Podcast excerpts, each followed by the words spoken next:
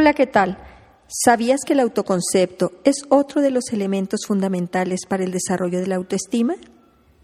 Hoy te invito a ser tu propio referente. Aprecia tus virtudes, ya que mientras no vivas como algo positivo aquello que posees, no podrás desarrollarlo, pues crecemos sobre nuestros puntos fuertes. Actualiza tus cualidades a través de la expresión y de la experimentación, es decir, ponlas en práctica no las dejes permanecer en la sombra. Ábrete a las experiencias. Evita que tus pensamientos te dominen, ya que ellos son más abundantes y veloces que los actos mismos.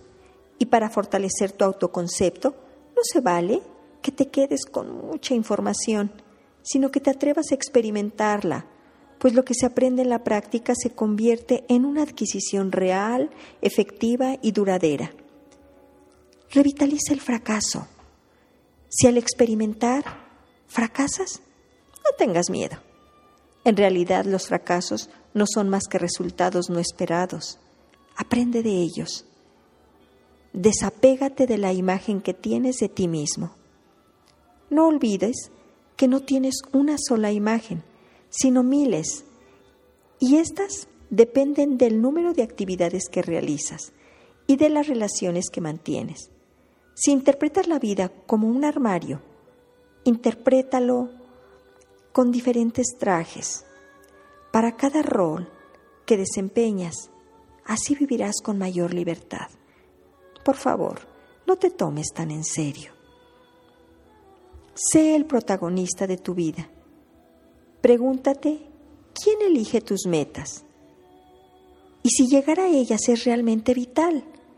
Esto puede hacerte consciente, quizás, de que has convertido tu vida en una carrera de obstáculos, reales o imaginarios. Nunca olvides que tú controlas tu propia vida.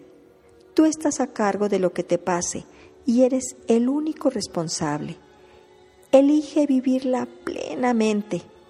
Por hoy es todo amigos, mi nombre es Irma Quintanilla González, especialista en medicina familiar y terapeuta familiar. Los invito a visitar mi página www.saludintegralvidifamilia.com, donde encontrarán este y otros temas, así como entrevistas con profesionales de la salud. Que tengan una excelente semana con ustedes mismos.